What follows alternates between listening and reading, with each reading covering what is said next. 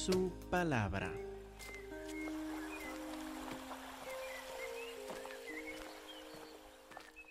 Ahora tomamos un descanso de los romanos para empezar el libro de Job en el Antiguo Testamento, uno de los libros de sabiduría. Y si Dios permite, vamos a pasar como unos tres meses en este libro para ver lo que nos comunica de nuestro Señor y de nuestra relación con Él. Vamos a empezar con un poco de reflexión. Si yo les menciono el nombre de la Biblia de Job, ¿en qué piensa? ¿En qué piensa la gente normalmente al escuchar de Job? Pues por lo general piensan inmediatamente la gente en dos cosas. Primero, el sufrimiento. Y segundo, la paciencia. Me han dicho varias personas que hasta ha llegado a ser como descripción, como refrán de la paciencia del santo Job, de uno que sufrió y siguió sin moverse de la paciencia. Entonces cuando muchos hablan de Job, quieren comunicar algo del sufrimiento y de la paciencia. Y pues tienen razón, el sufrimiento y la paciencia son dos temas importantes en el libro de Job. ¿Se acuerdan de la historia? Había este hombre sumamente rico, probablemente el más rico en todo el mundo en esa época. Y había una conversación entre Jehová Dios y Satanás, en que Jehová Dios se quedó impresionado con la, con la integridad de Job. Y Satanás dijo que no, él solo te sirve por todas las bendiciones que le das. Quítale las bendiciones y vas a ver que él te va a blasfemar. Entonces Jehová Dios lo permitió. Satanás quitó todos sus bienes. Jehová nos dio. Jehová quitó. Gloria sea Jehová, dijo Job. Entonces, otra conversación entre Jehová Dios y Satanás. Jehová Dios dijo, mire la integridad de mi siervo Job. Satanás dijo, solo te sirve porque le has dado salud. Quítele la salud y vas a ver cómo te va a blasfemar. Jehová Dios le dio permiso y le dio a Job una enfermedad horrible, Satanás. Y Job tampoco en esta ocasión blasfemó a Dios. Luego, Jehová Dios le dio el doble de todo lo que tenía. Y así termina la historia. Como vemos, hay mucho sufrimiento y mucho sobre la paciencia, ¿verdad? Pero este resumen solo fue de capítulos 1, 2 y 42. En medio hay 39 capítulos. 39 capítulos de diálogo en forma de poesía. Y lo que encontramos en estos diálogos es que no solo hablan del sufrimiento y la paciencia. Fíjese, por ejemplo, en capítulo 3, versículos 1 a 3, cuando empieza el lamento de Job que va a despertar este diálogo entre Job y sus amigos. Miren en Job 3, 1 a 3. Dice, después de esto abrió Job su boca. Job, claro, sufriendo en su enfermedad. Le visitaron unos amigos. Después de esto abrió Job su boca y maldijo su día. ¿Su día? ¿A qué refiere esto? Su día de nacimiento abrió su boca y maldijo su día, y exclamó Job y dijo, perezca el día en que yo nací, la noche en que se dijo, varón es concebido. ¿Esto es paciencia? No, pues no le culpo a Job por haber sentido esto. Pero como vamos a ver, la única reacción de Job no es solo paciencia tiene una multitud de reacciones diferentes a su sufrimiento, que incluye el enojo, incluye la desesperación casi. Está deprimido por lo que pasa. pero guarda esperanza a veces también. Vamos a ver que el pintar a Job solo de paciente no sigue lo que todo lo que Dios nos ha presentado acerca de este hombre. Y pues encontramos también que no solo se trata del sufrimiento, tampoco. Porque en todo esto, en todos estos 42 capítulos, en varias ocasiones Job le pregunta a Dios, ¿por qué tengo que sufrir así? ¿Qué hice? ¿Por qué? Dios le contesta directamente, no. Solo pudiera haber dicho, Job, tuve una conversación con Satanás. Es una prueba, no te preocupes. Sigue fiel unos días más y todo se va a resolver para bien, no te preocupes. Si Dios hubiera contestado así, podríamos decir, ah, pues el tema central de este libro es el sufrimiento. Y vamos viendo cómo se resuelve. Pues sí, como les dije, el sufrimiento sí es un tema importante. Sí, nos va a contar mucho sobre la paciencia, sobre cómo pasar el sufrimiento. Pero estos dos temas, aunque importantes, no son el tema más importante de este libro.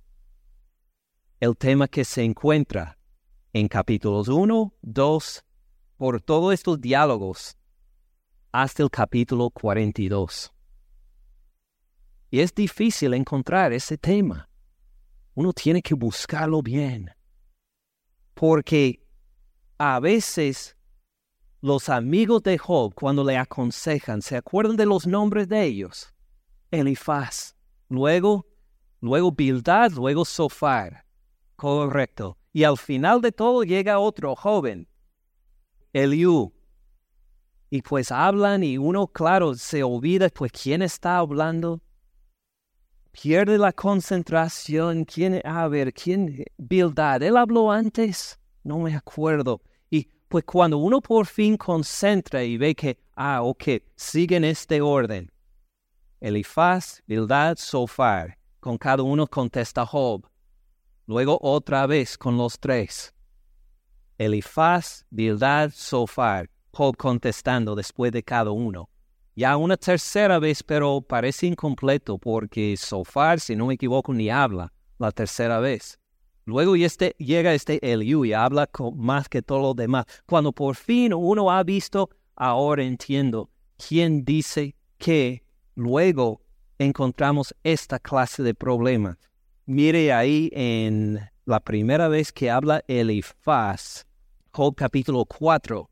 En Job 4, versículos 8 y 9. Habla Elifaz, uno de los amigos de Job, para aconsejarle 4 versículos 8 y 9 como yo he visto, los que harán iniquidad y siembran injuria, la ciegan, perecen por el aliento de Dios y por el soplo de su ira son consumidos. Perfectamente bien. Los que harán iniquidad, los que hacen malas obras, van como sembrando cosas malas, las ciegan, van a recibir en sí malas obras. Esto por obra de Dios, parecen por el aliento de Dios. Esto va de acuerdo con el resto de la Biblia. No hay nada malo ahí. Podemos ver, por ejemplo, Proverbios 22. Nos dice casi lo mismo. Después de Salmos, el libro de Proverbios 22, versículo 8. Proverbios 22, 8. Encontramos más o menos lo mismo. El que siembra iniquidad iniquidad segará, y la vara de su insolencia se quebrará. Va a recibir un castigo, entonces, por esta iniquidad que ha sembrado. El que siembra iniquidad, iniquidad segará. Luego el castigo, la vara de su insolencia se quebrará. Así el Antiguo Testamento, también en el Nuevo.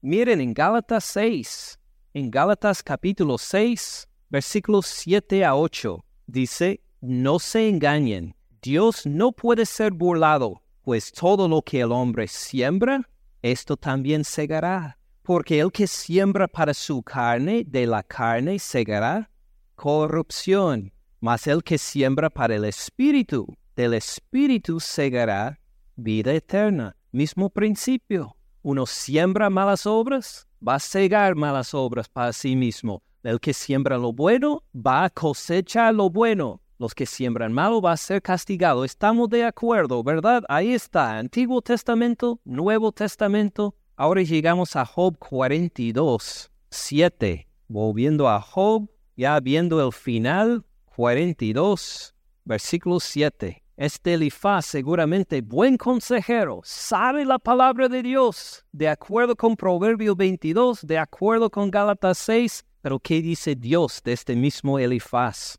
Job 42, versículo 7. Aconteció que después que habló Jehová estas palabras a Job, Jehová dijo a Elifaz, temanita, mi ira se encendió contra ti y tus dos compañeros, porque no han hablado de mí lo recto, como mi siervo Job. Dice Jehová, estoy enojado contigo, tú estás bajo mi ira, porque has hablado mal de mí. Pero acabamos de ver que lo que dijo él está en Proverbios, está en Gálatas también. Esta es parte de la dificultad del libro, que estos consejeros a veces hablan correctamente de acuerdo con Dios y en otras ocasiones no. O a veces hablan correctamente de Dios pero lo aplican mal. Entonces al leer estas discusiones entre los cuatro, tenemos que darnos cuenta, no hay ninguno completamente bueno ni completamente malo. Job mismo dice algunas cosas de acuerdo con Dios y en contra de Dios también. Estos amigos hablan cosas de acuerdo con Dios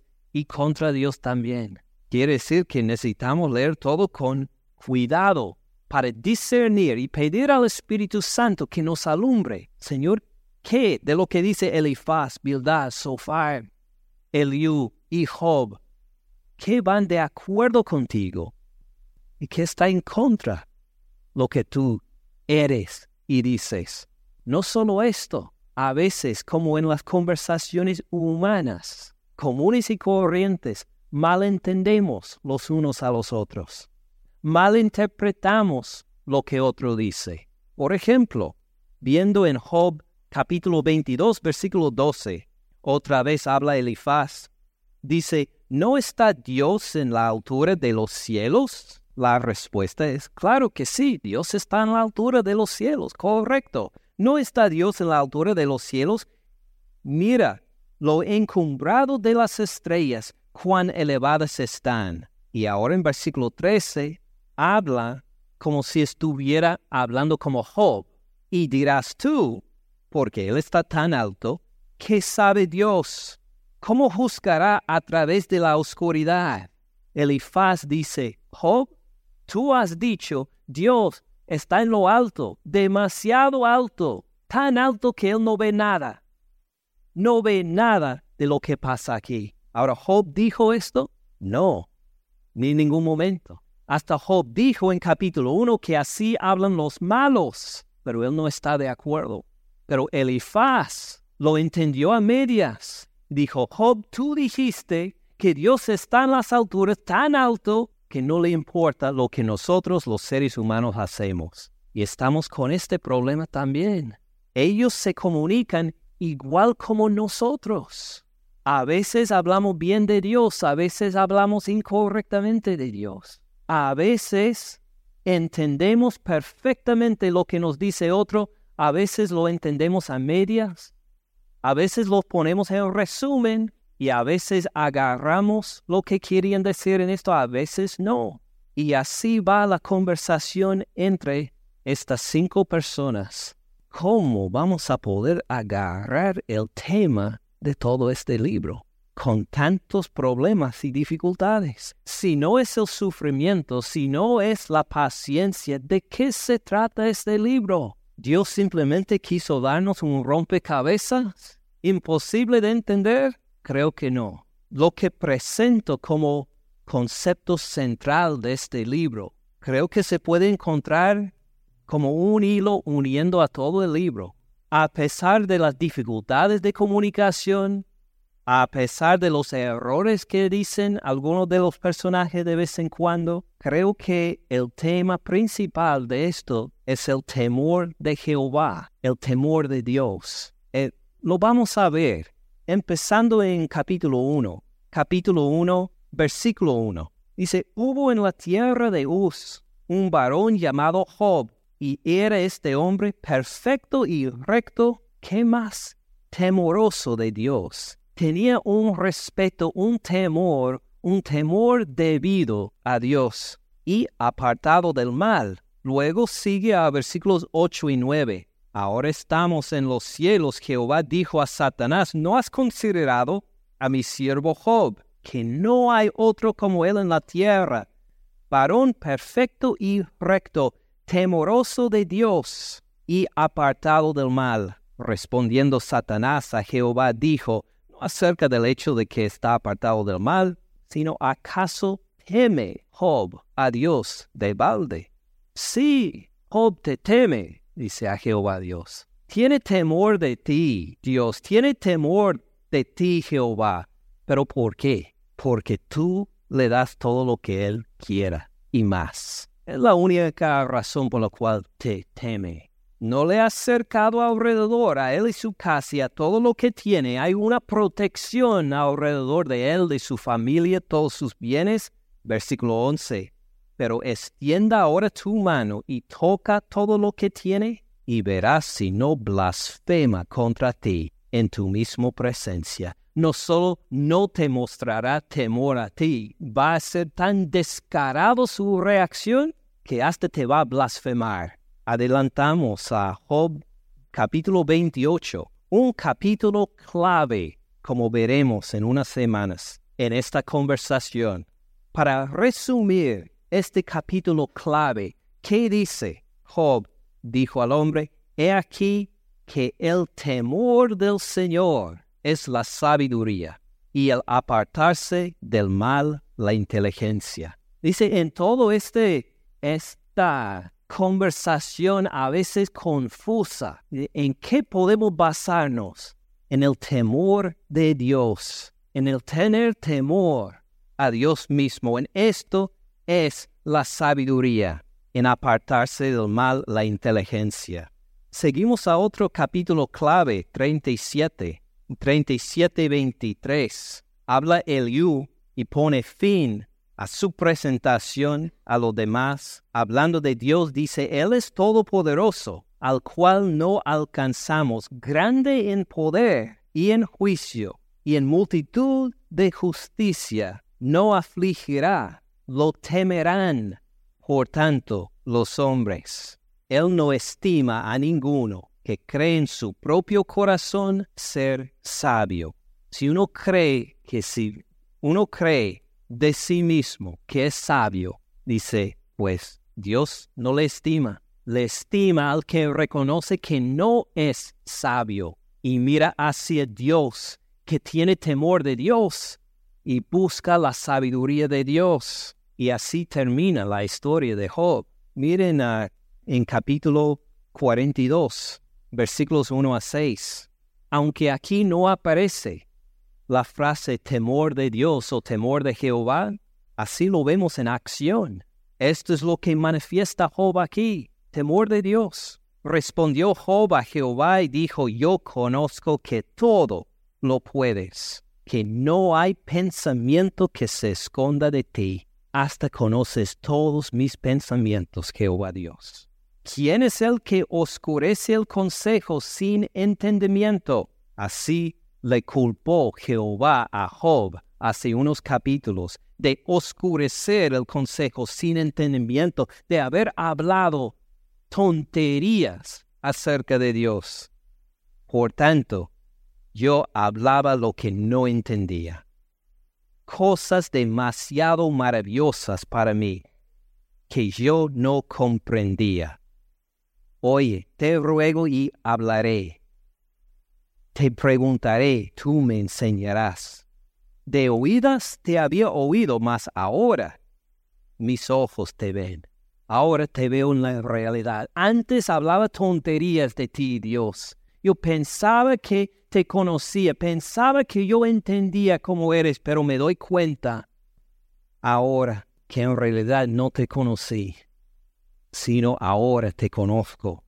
Por tanto, me aborrezco, me arrepiento en polvo y en ceniza.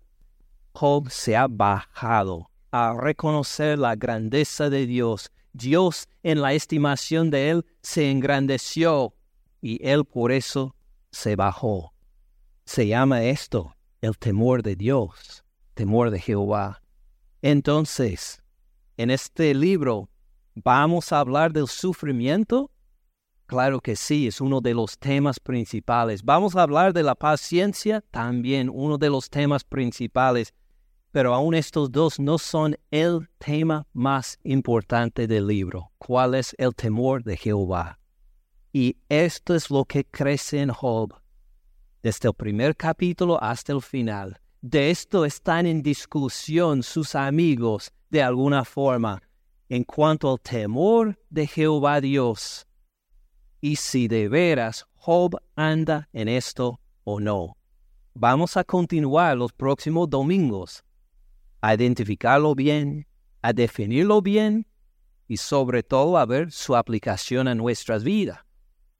Por favor, eh, digo, por eso, en los próximos domingos vamos a hacer unas preguntas teológicas, vamos a hacer preguntas sobre el sufrimiento. ¿Por qué permite Dios el sufrimiento?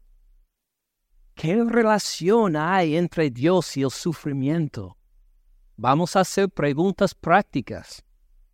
¿Cómo, qué hacemos nosotros cuando sufrimos? ¿Cómo debe ser nuestra reacción?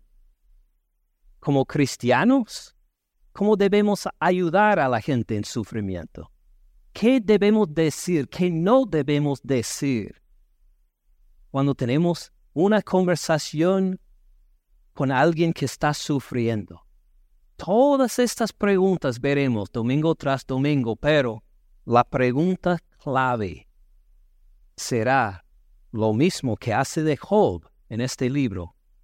¿Por qué adoras a Jehová Dios? ¿Qué motivo tiene su adoración? ¿Por qué le obedeces? Cuando estás solas y le llega la tentación, ¿por qué dice usted no a esta tentación? O al revés, cuando estás solas y llega la tentación, ¿por qué dices sí a esta tentación? Cuando hay problema, cuando llega sufrimiento, ¿cómo reaccionas a Dios? ¿Por qué en este momento, aún en sufrimiento, dice, todavía estoy con Jehová Dios? ¿O por qué dice, ya me aparto de él, ya no me interesa? ¿Por qué ora usted a Dios? cuando nadie está mirando. Cuando tú estás solito y ora a Dios sin impresionar a nadie más, ¿por qué lo hace? O al revés, ¿por qué no oras a Dios cuando estás solito? Porque cuando estás solito, tal vez le llega la idea de orar a Dios y dice, ah, en otra ocasión, no tengo tiempo. Todo este libro de Job va a poner lupa sobre nuestros corazones para examinar por qué estamos aquí reunidos este domingo por la tarde, alabando a nuestro Señor Jesucristo. ¿Por qué? ¿Qué en realidad es nuestro motivo venir aquí, identificarnos como cristianos, orar y adorar a Dios? Y lo que esperamos es que al final escuchemos también estas palabras de Jehová Dios acerca de Job, cuando él dijo, no han hablado los demás de, lo, de mí lo recto, como mi siervo Job. Queremos escuchar este mismo bien hecho, buen siervo y fiel. Al llegar al final del libro y de decir que adoro a Dios por buen motivo le obedezco. Por buen motivo digo no a la tentación. De acuerdo con el temor de Dios. Y así sigamos creciendo en nuestra relación personal con Dios y todos juntos como iglesia. Entonces así tenemos entrada a 42 capítulos. Esto es todo como entrada. Empezamos ya mismo con los primeros dos capítulos, Job capítulos 1 y 2, si Dios permite, en ocho días, enfocando en más que el sufrimiento, más que la paciencia, preguntando qué nos cuenta del temor de Dios y cómo se aplica el temor de Dios a mi vida. Gracias por escuchar al pastor Ken en este mensaje. Para más recursos, visite caminandoensupalabra.org.